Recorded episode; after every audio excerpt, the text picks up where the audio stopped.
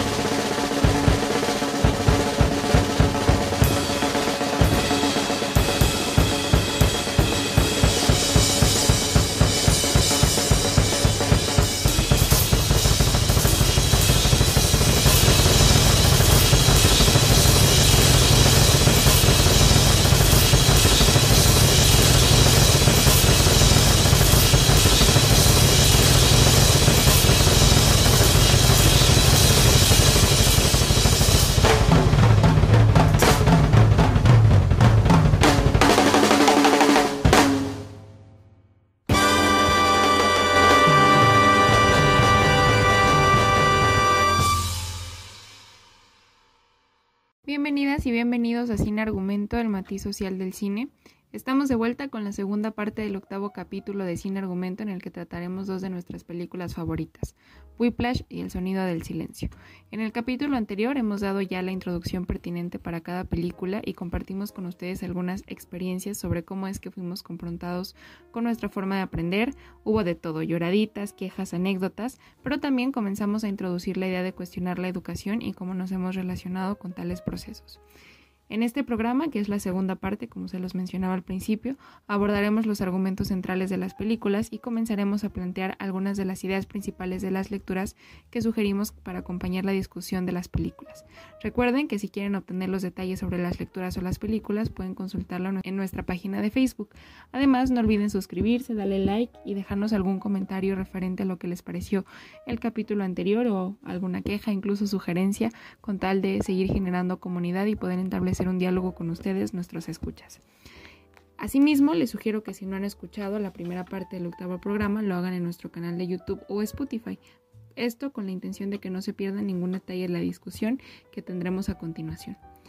Sin más, sin más preámbulos que los que ya hemos hecho en el primer episodio, le cedo la palabra a Adrián y así continuar con la discusión de Whiplash y el sonido del silencio. Espero que no se hayan deshidratado por las experiencias que nosotros compartimos, que realmente sí se armó una lloradita entre Fran y yo cuando lo vivimos.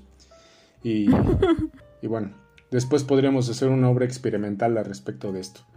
Pero bueno, por favor, Fran, danos los argumentos centrales que localizaste en las películas, tanto de Whiplash y Soft of Metal. Después de la lloradita y de los pañuelos, eh, vamos ahora sí con, con, los argumentos centrales de las películas que creo que hoy serán, como lo decía Adrián, un caso único en el que hablaremos. Bueno, ya hemos hablado de varios argumentos centrales, pero serán ahora de películas distintas, entonces pues esperamos que no se pierdan entre el vaivén de, de una película y otra. Pero comenzaré con Whiplash y considero que el argumento central es que el aprendizaje formativo, que es, el que vive el eh, protagonista, y sobre todo en el caso de, la película, que es el aprendizaje de la música, es un proceso eh, violento en términos simbólicos.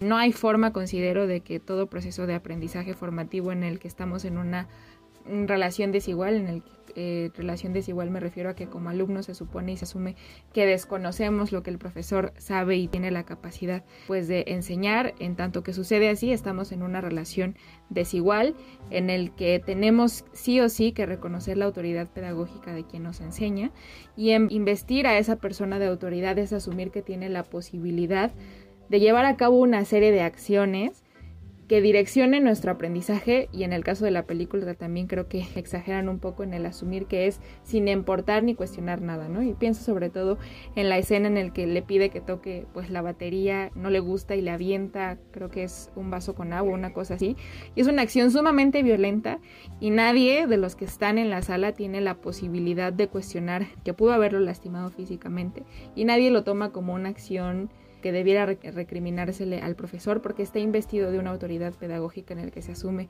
que es Fletcher, que es el mejor y que en tanto que su banda también es la mejor que existe en, el mundo del jazz, al menos en el mundo académico del jazz, pues tiene toda la autoridad suficiente para hacer este tipo de acciones que están encaminadas al aprendizaje de quienes son sus alumnos. ¿no? Entonces, eh, me parece que eso es lo sustancial del argumento central de Whiplash y pues es reconocer que toda acción pedagógica, tanto que está sustentada en la desigualdad del alumno y del profesor, es en sí misma simbólica y que no hay manera de que se pueden hacer ciertas, ciertos cuestionamientos, como bien decía, Adrián al principio sobre este tipo de confrontaciones y este tipo de violencias, que sin duda hay unas más violentas que otras y que creo que también hay un límite que, que pues puede transgredir a, lo físico, que lo emocional, bueno, creo que no tiene... bueno, lo físico a veces también es necesario pensándolo en los ámbitos deportivos, por, eso... por ejemplo. Ahí también viene otra experiencia en el que muchos, ah, bueno, hasta ha habido videos en TikTok de cómo es que preparan a los boxeadores, ¿no? Y que pareciera ser que a veces son muy insensibles cuando bajan la guardia y pues les tienen que dar un golpe para que lo aprendan. Entonces, no necesariamente lo físico es el límite, ¿no? Dependerá de la intensidad. Y creo que también depende del espacio en el que el castigo o la confrontación física se lleve a cabo. Por eso ponía el ejemplo de Fletcher, que digamos, aunque la música también conlleva ciertas habilidades físicas, quizás el castigo no habría sido necesariamente que le lanzara un vaso a la cabeza.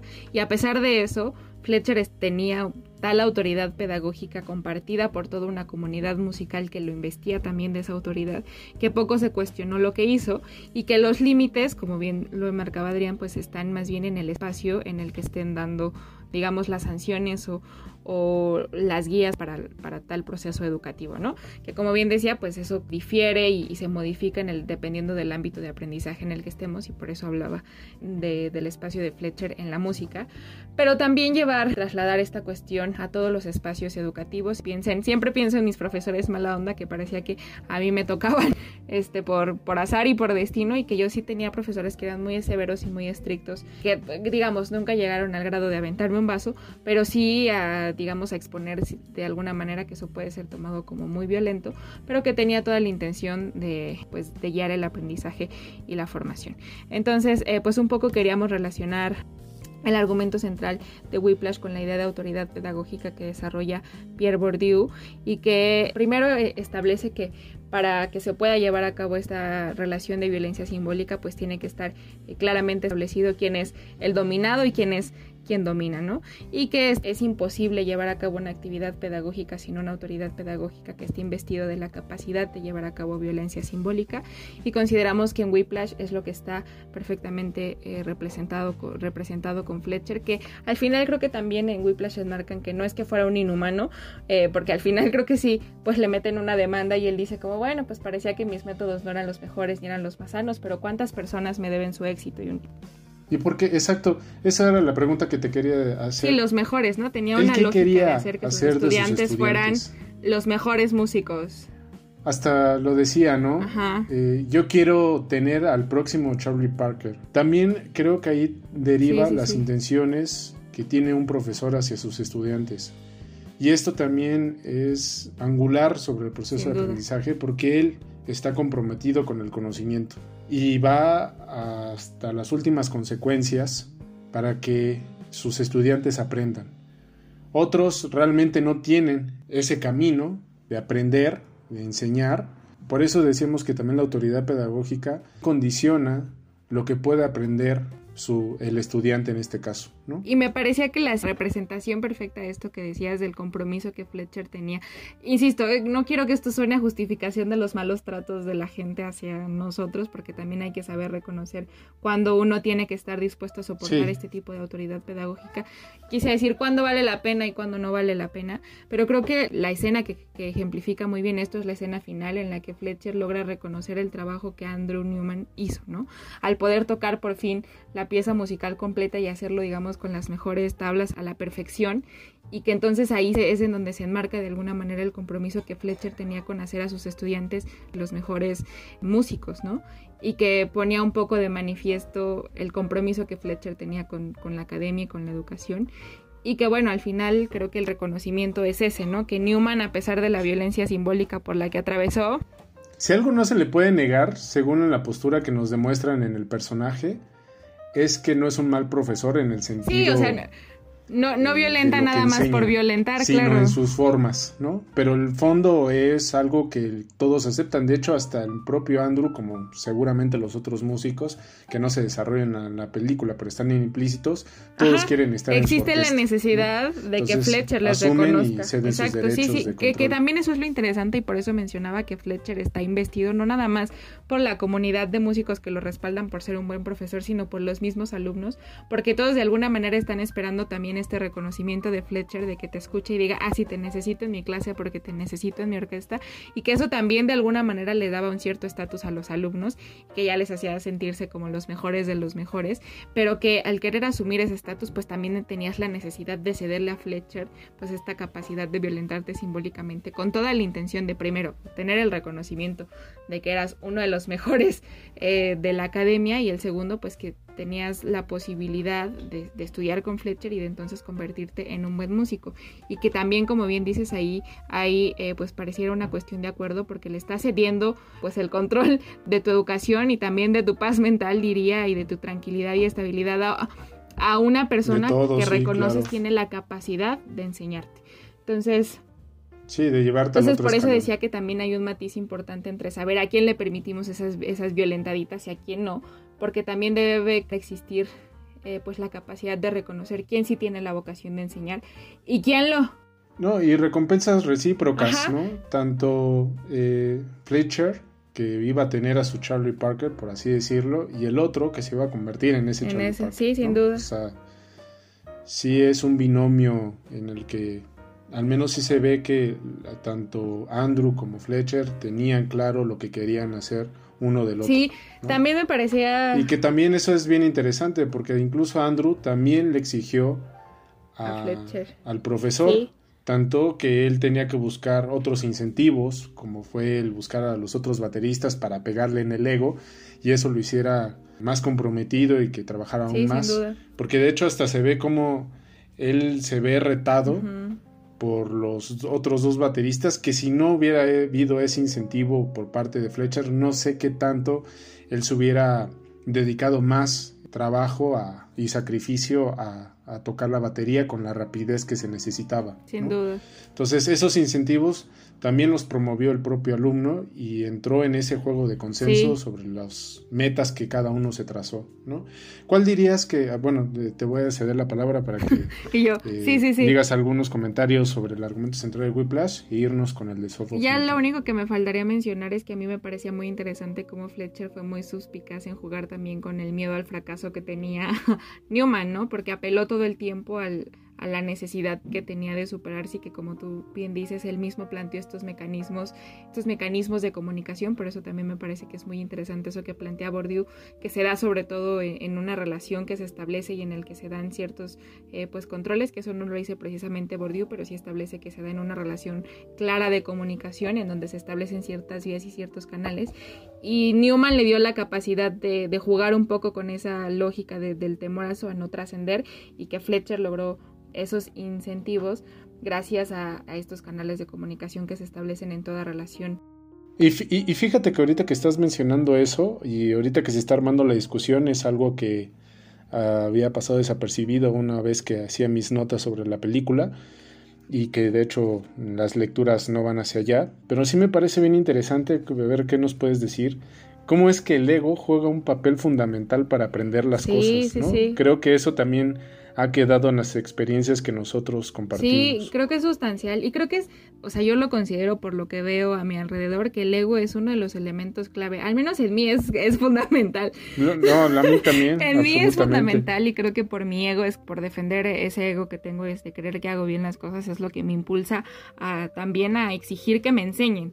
Y esa exigencia de enséñame porque quiero saberlo, creo que es lo que ha posibilitado, en mi caso, en un caso muy personal, que haya una reciprocidad quizá entre algunos profesores y entre quienes me han enseñado cosas. Y que muchas veces cuando eh, se abandona eso, sucede lo contrario. Es como de, ¿sabes qué? No soy buena para esto, no, no lo quiero y hay una lógica distinta.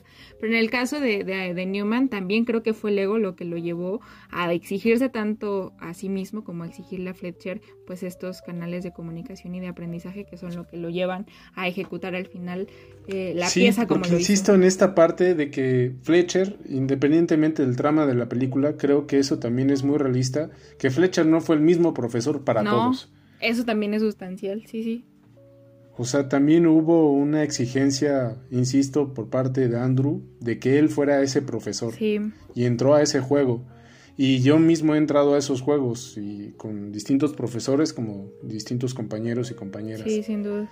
Y sí, sin duda alguna, la mayoría de las veces he tenido que ceder en mi ego y reconocer esos errores, que esos son los que me hacen seguir reforzando esos aspectos sin caer en la idea del éxito. Sí porque así como que muy exitosos que seamos ahorita con las mansiones, pues la verdad es pues que no. Pero hay otro tipo de reconocimiento. que nosotros teníamos era eso, pero sí tenemos ciertas bondades al respecto. Sí, sin duda. ¿Cuál dirías que es el argumento central de Soft El sonido del metal, que como bien decías al principio, que estén en una discusión en conjunto no quiere decir que traten exactamente lo mismo y eso es fundamental.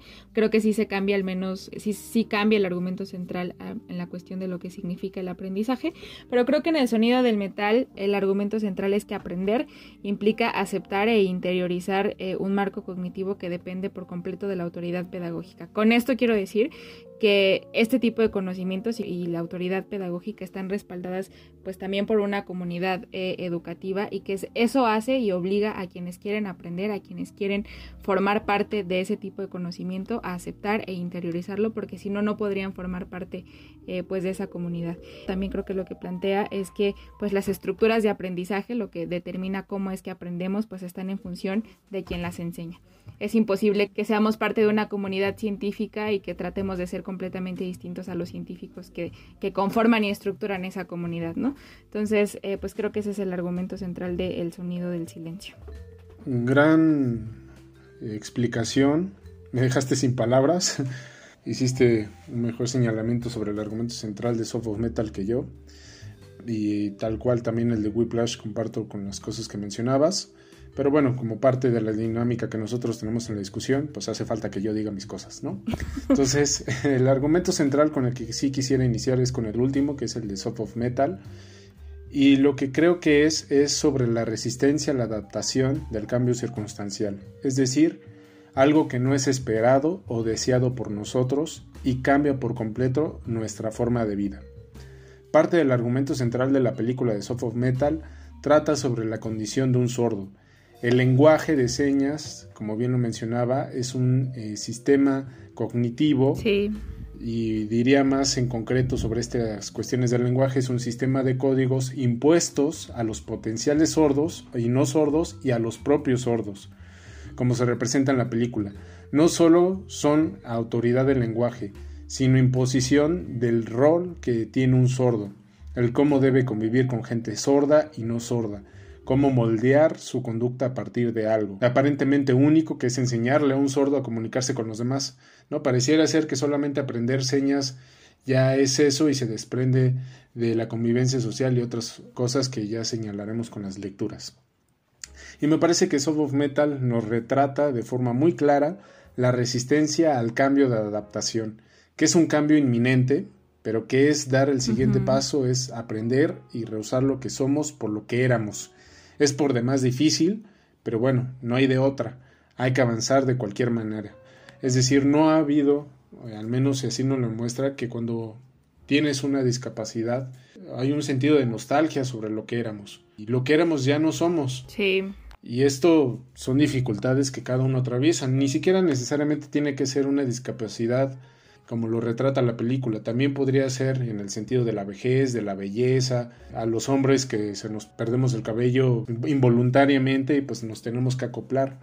O las mujeres que tienen ciertas etapas en donde pueden cambiar su cuerpo, etcétera, ¿no? O sea, hay momentos que nosotros involuntariamente tenemos que vivir y hay que aceptar esos procesos y la verdad es que es muy difícil. Hace poco me parecía una experiencia interesante. No voy a decir nada, o sea, no voy a dar ni contexto, solamente voy a decir que una persona que ya tenía una discapacidad visual, pues ella se negaba a que estaba ciega. Entonces, en una convivencia social, pues alguien le quiso ayudar porque ya no veía. Y ella se enojó y lo, y lo dijo a los demás. Esto es una experiencia que me compartieron y me parecía importante hablar al respecto que ella dijo, yo no soy ciega, yo tengo debilidad visual. Entonces, pues la broma que le hicieron fue eh, mover la, una, la mano enfrente de su cara y ella no podía ver ni las sombras.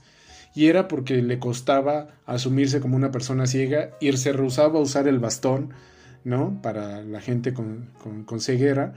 Y entonces renunciaba a, a, una cuestión que te tienes que adaptar. Sí y era una carga para los demás, etcétera. Es muy difícil y creo que también quién le gustaría tener una discapacidad. Eso no se decide voluntariamente, digamos, en, las cuestiones eh, representativas, al menos de la película. Y tanto es así que él gasta el dinero que no tiene el personaje. Se me olvidó el nombre. ¿Sabes cómo se llama? No, tampoco lo recuerdo. ahorita, ahorita lo recordamos. Si puedes poner música de, elevador? mientras que lo encuentro. Ya lo tengo. Rubén ah, Rubén, Rubén, sí es cierto. Eh, ya lo busqué, mejor dicho. Eh, de Rubén, que él hasta gasta el dinero que no tiene, renuncia a la comunidad de sordos, porque él no quiere ser sordo.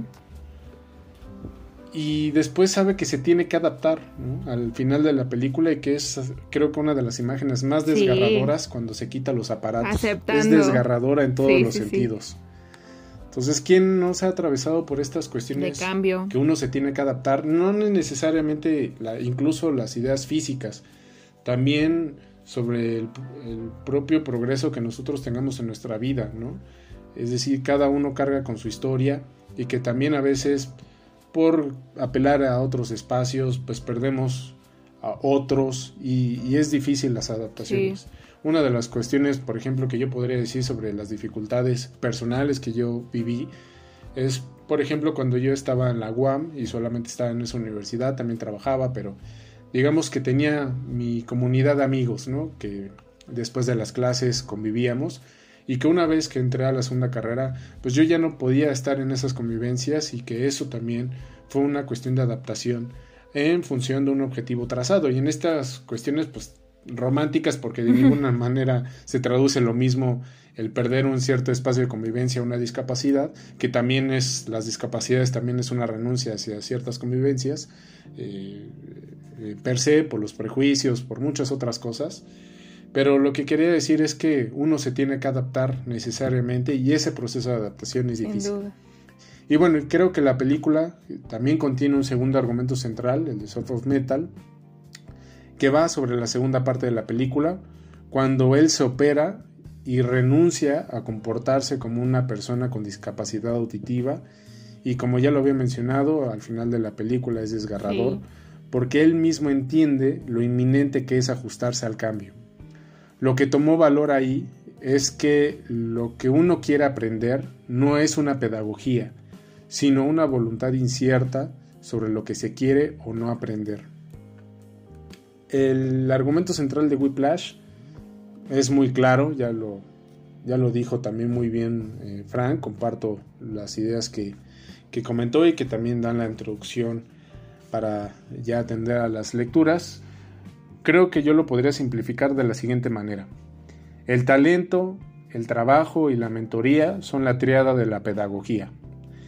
El talento no es suficiente, el solo trabajar no es suficiente y el solo tener mentoría tampoco es suficiente. Entre las tres deben de compensarse. Habrá otros que por la constancia puedan amortiguar la falta de uno u otro y viceversa. Pero no hay que descuidar las tres. Y el talento no hay que pensarlo como un don innato, ¿no? De yo nací siendo politólogo. Eso no existe. Ojalá, ¿no? Sí. Pero sí hay condiciones y sí hay ciertas habilidades que también tenemos todos que ante su empleo nos permita seguir aprendiendo las cosas.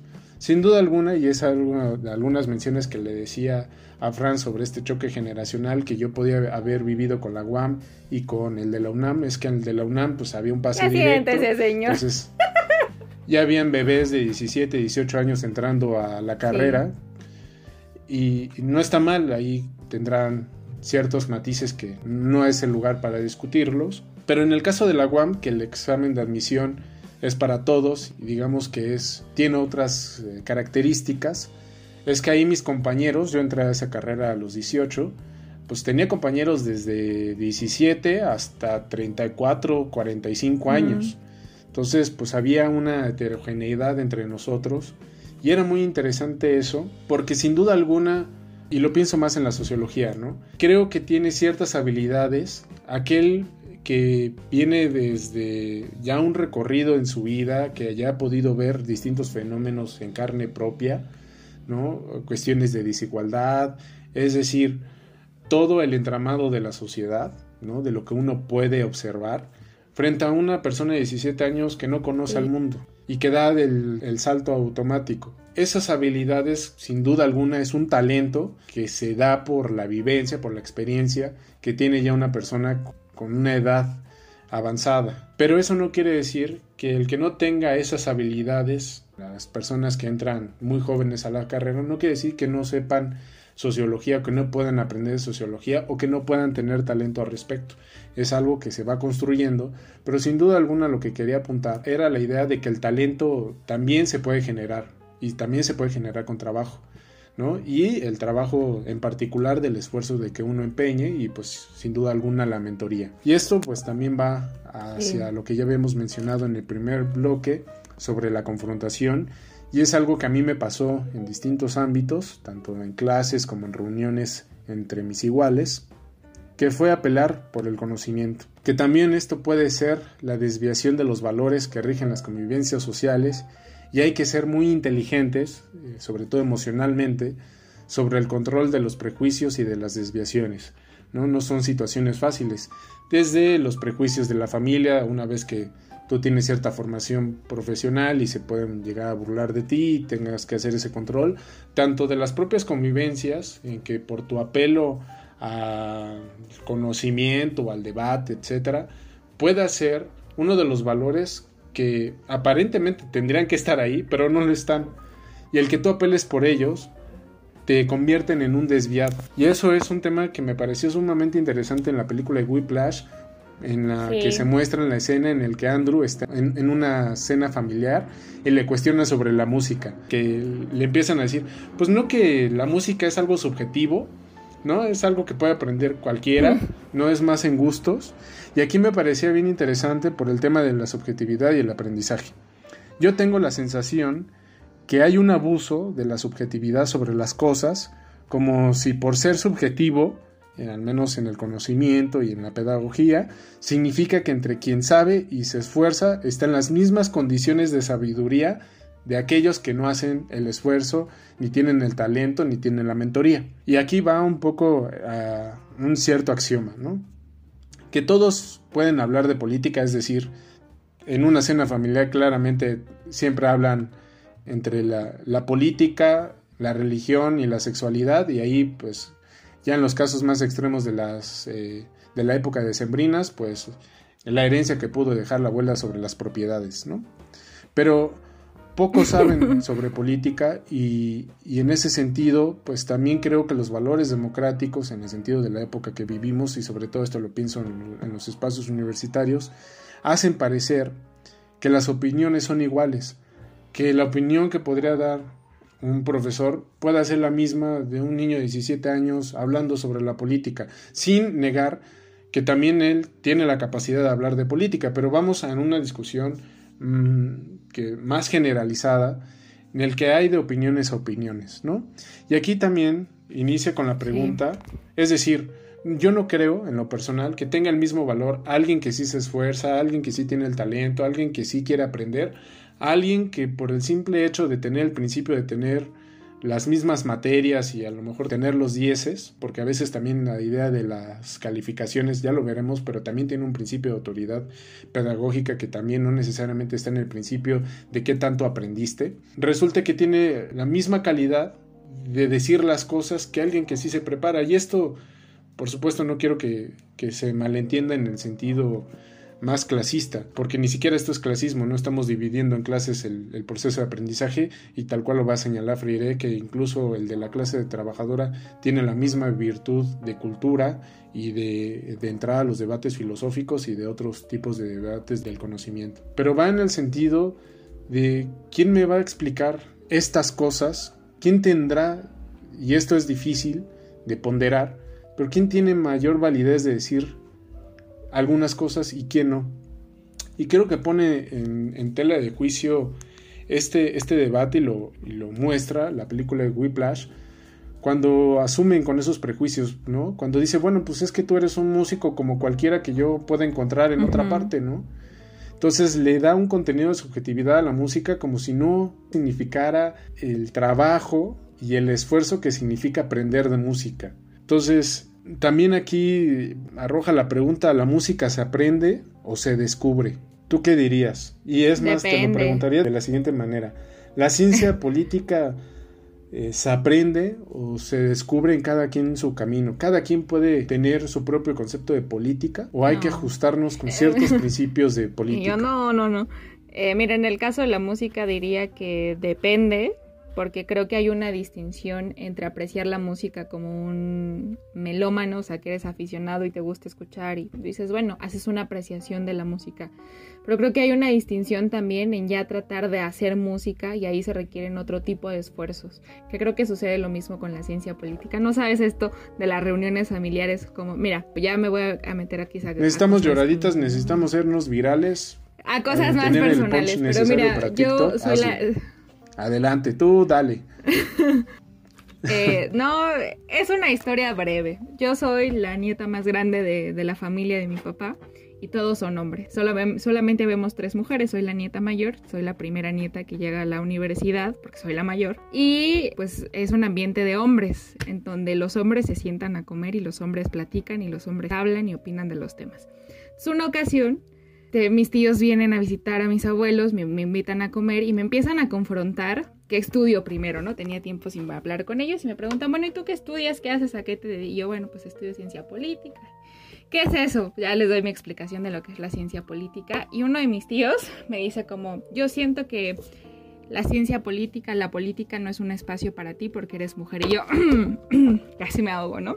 Me dijo, yo creo que debiste haber estudiado otra cosa, sin siquiera saber cómo me iba en la escuela. Fue una opinión que soltó de tajo eh, inmediatamente después de que le expliqué que era la ciencia política. Y me empezaron a confrontar, así como a preguntar todas sus dudas. Y me preguntaban, bueno, ¿y qué opinas de esto? ¿no? Y bueno, ¿qué opinas entonces de AMLO? ¿Y qué opinas entonces de no sé qué? Así una serie de opiniones a las que yo les respondí con, esos exámenes, ¿no? Que también uno cree que dándole esas respuestas es, suficiente. como te pueden evaluar sin siquiera ellos saber cómo hacer esos exámenes ni tener el conocimiento. Exacto, exacto. Entonces estaba yo sentada en medio de la mesa con mis tres tíos y mi abuelito rodeándome y los, y los cuatro increpándome, pero era así una cosa violenta, o sea, hablando de una cosa violenta de, bueno, y entonces, ¿por qué esto? Bueno, y entonces, ¿por qué esto?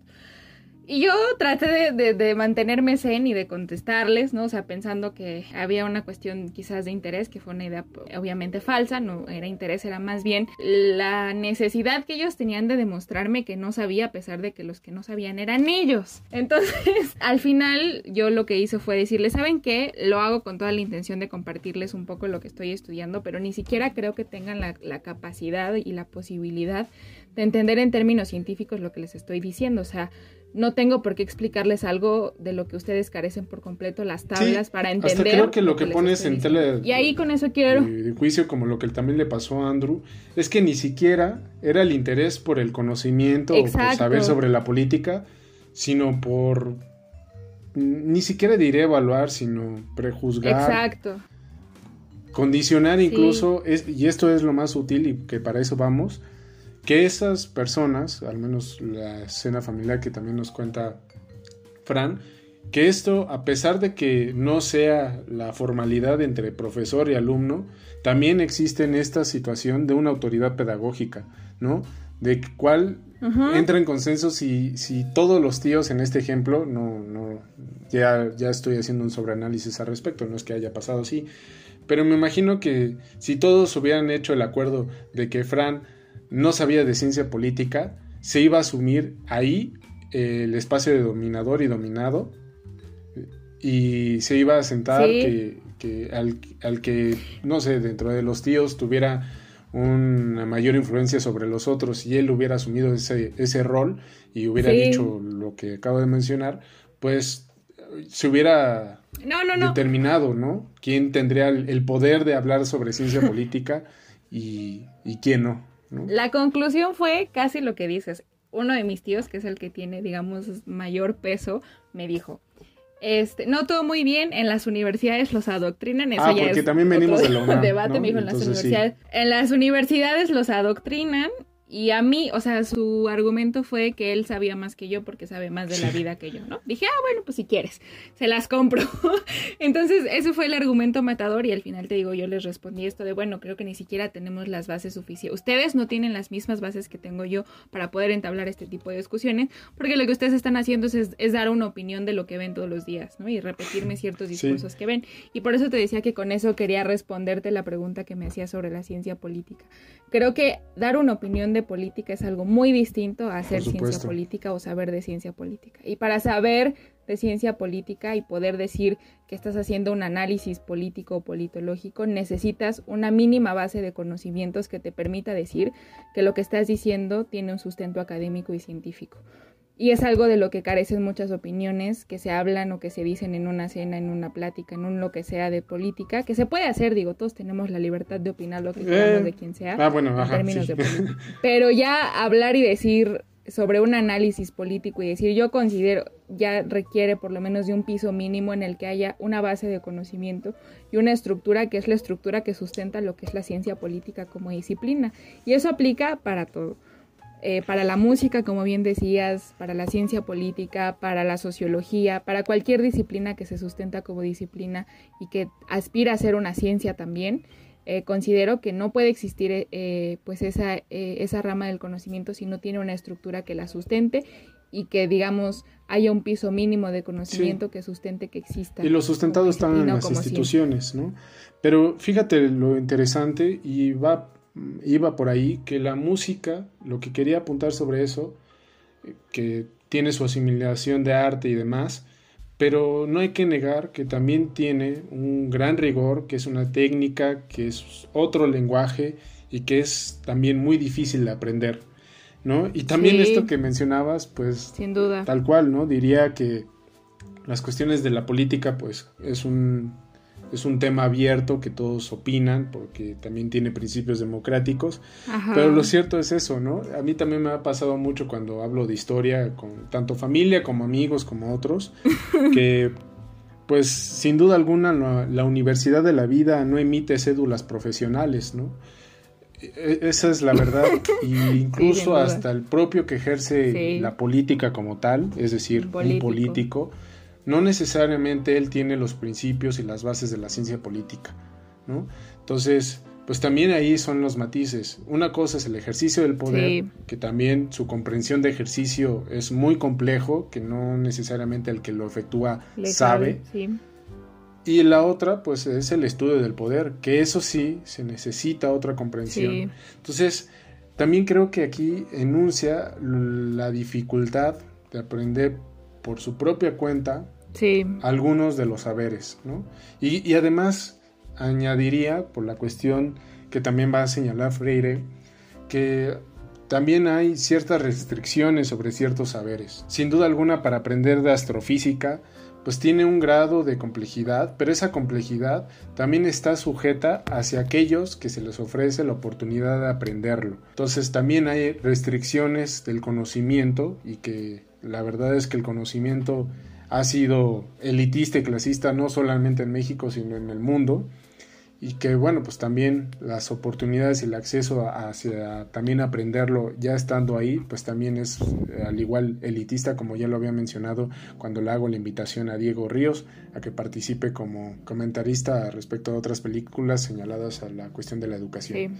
Entonces también diríamos que la autoridad pedagógica, al menos señalada en Whiplash, no hay que referirla solamente con el referente de carne y hueso que se impone sobre nosotros como símbolos de autoridad, que en este caso podría ser el profesor, sino todo el compuesto simbólico. El ejemplo que podría dar es en el sistema educativo, pero antes de dar este ejemplo, pues también se puede demostrar con Whiplash. No solamente era Fletcher, también era la academia, también eran los referentes de jazz que tenían eran los planes de estudio, eran las distintas orquestas que también estaban distribuidas por jerarquías de conocimiento.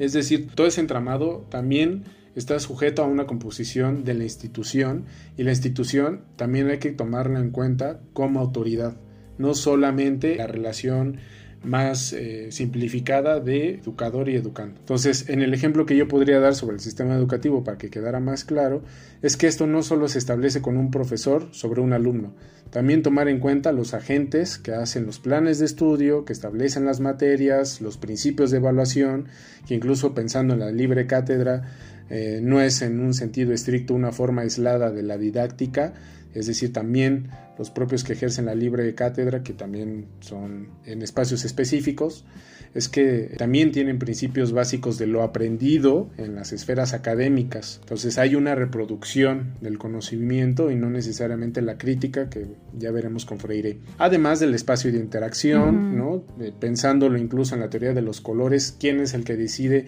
qué color van a estar pintadas las paredes, que también se, eh, se ha visto en varios estudios que también los colores representan un sentido de las emociones y también las emociones son también parte angular para aprender. De los espacios de las aulas también creo que se ha demostrado con eh, la pandemia, con las clases virtuales, lo que ha significado estar frente a una pantalla, etc. Lo que quiere decir es que es referir a que hay un sistema de autoridad pedagógica no solamente una autoridad pedagógica simplificada y que bueno, iremos desarrollando con las lecturas. En el caso de Bourdieu, eh, no atiende a qué es la violencia simbólica, sino cómo es esta instrumentada por la autoridad pedagógica en tanto a la acción.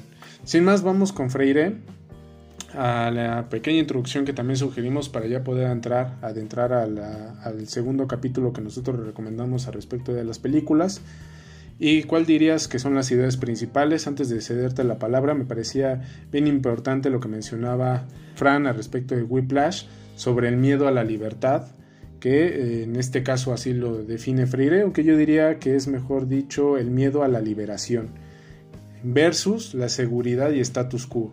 Es decir, también en el entramado que se ve en las primeras escenas con Fletcher, en el juego que tienen todos los músicos alrededor de él, pues también no hay un enfoque de liberación, porque incluso el liberarte de ese juego de autoridad pedagógica, pues también es esta renuncia de aprender, en este caso de la película de Fletcher, ¿no? el mejor profesor que tiene la academia, y que también el status quo y la seguridad, es decir, el asumir esa relación de dominador, dominado o educador, educado, también tiene sus bondades y también tiene sus principios y también tiene sus porqués. Entonces también diríamos que lo que propone eh, Freire es la conciencia crítica como parte fundamental de lo que él ve en la relación pedagógica. Y para él la conciencia crítica es anárquica porque rompe con la idea de ir en un camino impuesto y rígido pensando que la acción pedagógica solamente tiene un solo camino y que por las instituciones y por las autoridades no se ha asumido una crítica y también se asume como algo natural del propio saber y que no ha habido un proceso de crítica eh, pensando que las relaciones didácticas no son necesariamente las, las mejores en todo momento y que tampoco hay que asumir su fundamentalismo hacia esas técnicas. No sé cuáles serían las ideas principales que tú localizas. Sobre todo creo que se centra en esta idea de la libertad, que me parece sumamente sustancial y creo que lo que argumenta es que la libertad o esta idea liberadora se encuentra sobre todo en la conciencia crítica. Y esta conciencia crítica, que mucho se habla de ello y del ser crítico, eh, para Freire no significa otra cosa más que tomar conciencia de lo que no sabemos y del lugar que ocupamos en una relación eh, de educando educador. Y entonces, eh, pues en este sentido, tomar esta conciencia crítica significa identificar cuál es el papel que juegas eh, como educando y reconocer qué es lo que sabes y qué es lo que no sabes, ¿no? Entonces, también me parece que tomar conciencia crítica significa también desidentificarse de la educación bancaria en la que únicamente el profesor transfiere conocimiento, pues el alumno lo recibe y no hace nada con ese conocimiento, se lo guarda, lo que se lo queda y lo único que hace es reproducirlo sin tener la capacidad de crear algo más con esas ideas y ese conocimiento que es vertido mediante el educador, ¿no? Entonces creo que un poco la lógica también de la conciencia crítica es lograr desidentificarse de esta educación bancaria, dejar de asumir que nuestra posición como, como estudiantes es únicamente reproducir las ideas que nos son vertidas, no es dejar, dejar de, eh, de asumirnos como un jarrón que tiene que ser llenado de información, de datos, eh, de estadísticas y solamente reproducirlas, sino que más bien es tomar conciencia de que nosotros tenemos la capacidad de crear también ese conocimiento y de entablar una relación eh, digamos, de conocimiento en donde haya correspondencia con nuestro profesor y, nosotros como educados, ¿no? Entonces, pues me parece que las ideas sustanciales son esas, que solamente podemos encontrar libertad en el momento en el que tomemos conciencia crítica y que tomar esta conciencia crítica significa, como bien decías, en una actividad quizás anárquica, poder desidentificarnos del lugar que se nos ha asignado como eh, educandos y entonces poder reconocer que nosotros también podemos eh, brindar conocimiento y, poder, y podemos construir conocimiento desde el lugar que ocupamos, también reconociendo lo que sabemos y lo que no sabemos. Sí, parte de estas introducciones de Freire, también valdría decir una pequeña acotación, que Freire, su estudio, o al menos el capítulo que nosotros recomendamos, tanto el libro en general, es una crítica marxista al respecto de la autoridad pedagógica hacia los sujetos, mientras que Bourdieu hace un marco conceptual sobre la violencia simbólica. Y marco conceptual también diría en términos teóricos. Entonces, solamente para entender desde qué puntos de vista los autores atienden al respecto. Y sí, sin duda alguna, eh, algo bien interesante de las dos es que la clase social la toman como marco fundamental para la estratificación de la cultura y que ésta se divide entre la alta cultura y eh, contra la cultura popular y que éstas están enfrentadas en un proceso pedagógico. Por eso, la liberación promueve a que los sujetos negados se inserten a los procesos culturales históricos. Se suscribe su afirmación de existencia sobre una situación opresora que le niega o le asigna un lugar específico sobre la relación de lo que tiene que aprender o no. Entonces, ya lo había mencionado, ¿no? esta Fran, que también es esta idea del el jarrón, de que pareciera ser que el llenar con información es el proceso pedagógico y más bien es una visión bancaria en el sentido de que es una autoridad pedagógica que instrumenta una arbitrariedad sobre el conocimiento, porque en todo caso no está instrumentando un conocimiento, sino su propia ideología. Porque, pues él aparentemente es el que ostenta y es el único que tiene la idea y el conocimiento per se. Entonces, por eso también él suscribe la idea de radicalismo en esta postura de la negación, porque es un proceso de liberación que es de enfrentamiento violento contra el dominador. Lo que estaríamos diciendo durante todos estos ejercicios de unidad dialéctica que ya vamos a hablar al respecto, es que en toda acción pedagógica, en toda, la que ustedes quieran, hay violencia simbólica. No hay ninguna acción pedagógica que no la tenga. Hay de violencias a violencias, como ya lo habíamos dicho. Pero bueno, vamos a ir hacia, hacia esos temas. Y cito, el radicalismo jamás será un subjetivista. Para él, el aspecto subjetivo encamina en una unidad dialéctica con la dimensión objetiva de la propia idea. Dicho esto, vamos a ir a las ideas principales del segundo capítulo de Freire, no sin antes dar una pequeña pausa para recomendar otra canción de Charlie Parker para aquellos que nos escuchan en Radio Estridente y para los que nos escuchan en los distintos canales, por favor suscríbanse en nuestro canal de YouTube y nos sigan en nuestras redes sociales como Sin Argumento. Regresamos.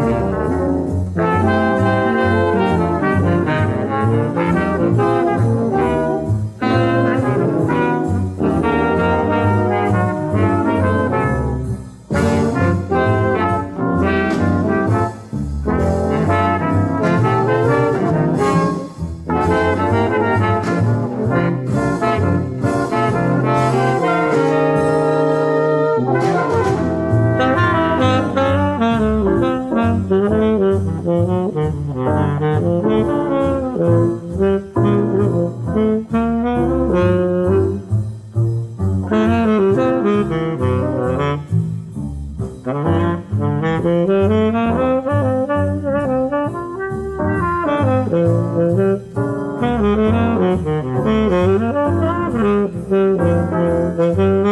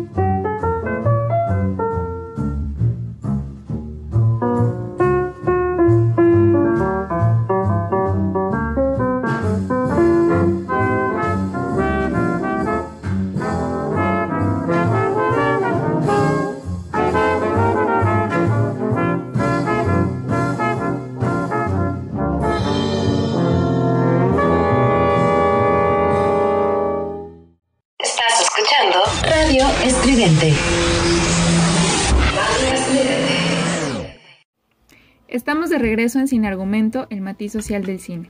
Esperamos que hayan disfrutado la canción de Charlie Parker, que sin duda es una joyita y sigue siendo una referencia a las menciones de Fletcher en Whiplash. Quizás, no lo sé, en los siguientes episodios nos animemos a dejar alguna pieza de metal, podríamos considerarlo, claro, en una referencia al sonido del silencio.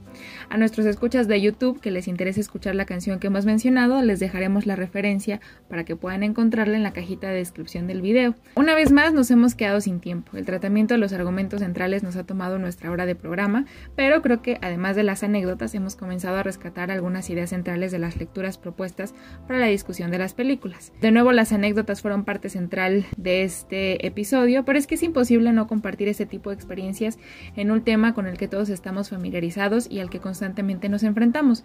Creo que de alguna manera todos estamos inmersos eh, en distintos procesos educativos y sin duda todos tenemos siempre anécdotas que compartir respecto a este tema. En fin, tendremos que agendar una tercera parte en la que abordaremos las ideas centrales de la lectura de Freire para platicar sobre la propuesta de modificar la relación de los educadores educandos. Profundizaremos en lo que significa desidentificarse de la educación bancaria para eh, establecer cuál es la relación que tiene con la idea de libertad del autor que hemos mencionado. Sin más, esto ha sido todo de nuestra parte por este octavo episodio, segunda parte. Esperamos que hayan identificado los argumentos centrales que compartimos en este episodio y que la discusión que hemos planteado haya ayudado a enriquecer la visión sobre ellos. Si les gustó, no olviden seguirnos en nuestras redes sociales. Recuerden que nos encuentran como Sin Argumento en Facebook, Instagram, TikTok y en nuestros canales de YouTube y Spotify. No olviden también sintonizarnos el siguiente sábado en punto de las 6 de la tarde por www radioestridente.com. También podrán escucharnos en vivo por la app para Radio Stream Tuning y posteriormente podrán encontrar este capítulo y capítulos anteriores en plataformas como Deezer, Mixcloud, Apple Podcast, Google Podcast, Amazon Podcast y en la web de Radio Estridente en la sección de podcast. Siempre es un gusto compartir este espacio con Adrián, creo que toda discusión resulta enriquecedora y no olviden que nos encontraremos el siguiente sábado aquí en Sin Argumento. Adiós.